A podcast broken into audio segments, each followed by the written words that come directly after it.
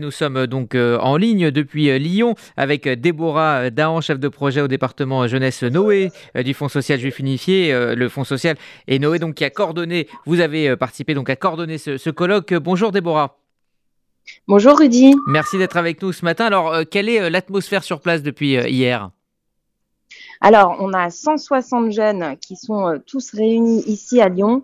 On a une ambiance euh, extraordinaire, vraiment. Ça faisait deux ans euh, qu'ils ne s'étaient pas retrouvés.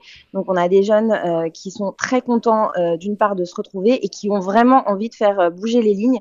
On l'a vu hier lors de notre soirée d'ouverture, notre kick-off, où on a des jeunes qui prennent la parole, qui s'engagent, euh, qui euh, expriment leur euh, leur, leur souhait de faire avancer les tous les tous, tous les, les sujets qui sont liés à la communauté juive, mais aussi tous les sujets qui sont liés à la crise climatique par exemple, avec l'ouverture prochaine de la COP 27. Donc vraiment, on a une jeunesse engagée. C'est très agréable et tout le monde a été ravi de voir que la jeunesse se prend en main et que ça avance. Euh, voilà, donc c'est l'ambiance qui règne ici. C'est entre euh, une ambiance de euh, séminaire d'entreprise en format XXL et une colo aussi parce que bah, on a des jeunes aussi qui, lors de moments informels, prennent la guitare. on sent bien qu'on a affaire à des à des militants de mouvement de jeunesse qui ont envie de se retrouver et c'est absolument formidable. Alors à quoi seront consacrés les, deux prochains jours au, niveau des sujets abordés et du concret?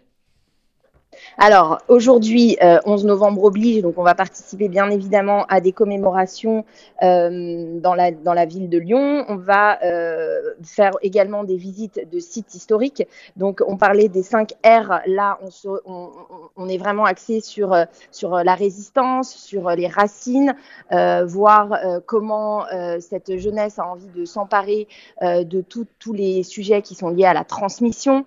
on a une table ronde avec des historiens avec Pierre-Jérôme Biscara et Frédéric Naudufour, euh, qui sont euh, euh, des historiens locaux qui, nous amèneront également et qui nous, permettront de visiter ces sites.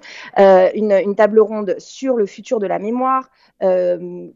Comment, comment va s'organiser ce, futur de la mémoire, le fait d'être témoin des témoins et de voir comment cette jeunesse a envie d'avancer avec ces sujets-là.